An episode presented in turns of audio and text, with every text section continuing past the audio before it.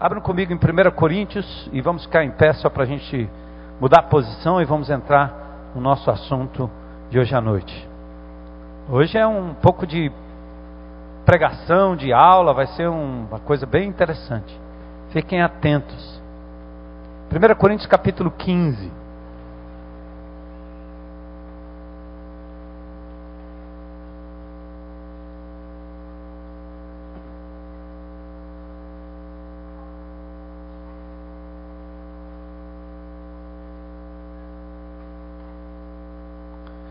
É o capítulo da ressurreição. Eu vou ler alguns versículos apenas. É,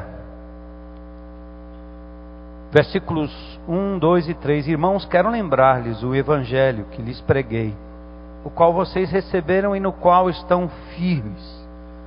Por meio deste evangelho vocês são salvos, desde que se apeguem firmemente à palavra que lhes preguei Caso contrário, vocês têm crido em vão. Aí ele explica o evangelho no verso 3.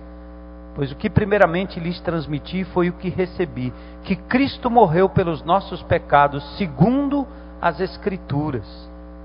Foi sepultado e ressuscitou ao terceiro dia, segundo as Escrituras. Ou seja, foi profetizado no Velho Testamento. E apareceu a Pedro e depois aos doze. Depois disso, apareceu a mais de 500 irmãos de uma só vez, a maioria dos quais ainda vive, embora alguns já tenham adormecido.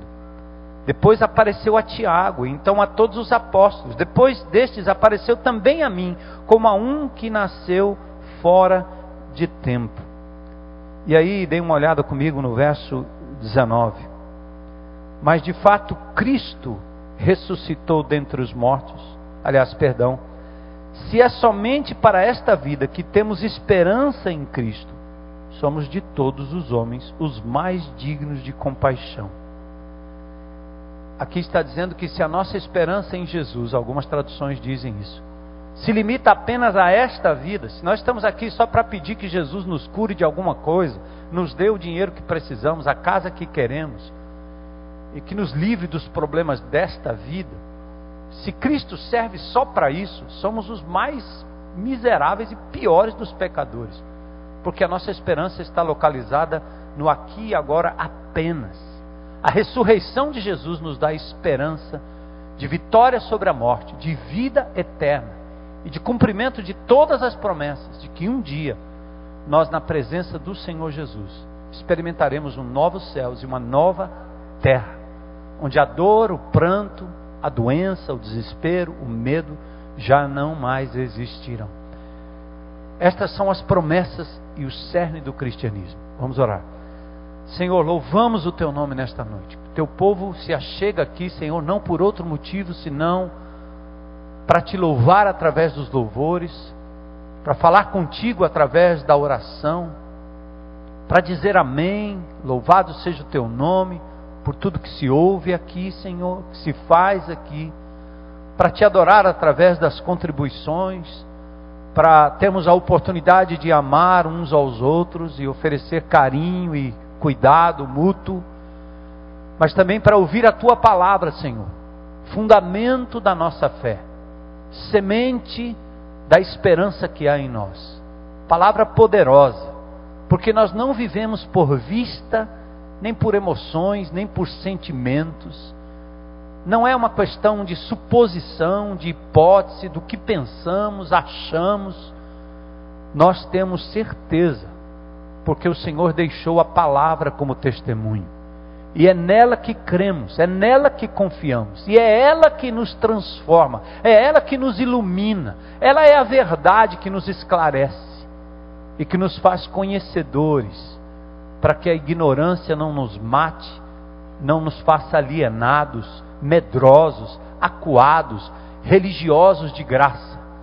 Pai, em nome de Jesus, continua dando a esta igreja amor por Jesus e amor pela Sua palavra, Senhor. E nesse ajuntamento, que o Teu Espírito complete a obra em nós e naqueles que aqui estão também, Senhor, em busca de conhecer mais de Ti. É o que te pedimos em nome de Jesus. Amém. Podem sentar.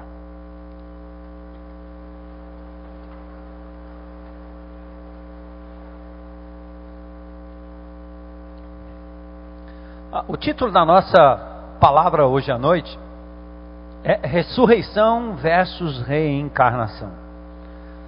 Tanto para você que nos ouve, primeiro dizer que nós endereçamos deste púlpito à igreja e a igreja, esta igreja, é composta de pessoas que creem na ressurreição dos mortos. E a razão que nós falamos de reencarnação não é uma tentativa pejorativa, ofensiva, discriminatória, de apontar para quem quer que seja. Mas o primeiro intuito é o esclarecimento para que o povo de Deus, para que as pessoas que compõem esta comunidade conheçam qual a diferença. E nós queremos aqui, de antemão, eh, dizer do nosso respeito, do nosso apreço, do nosso carinho por qualquer pessoa nesse auditório ou que nos ouve pela internet, que creia ou pense de forma diferente.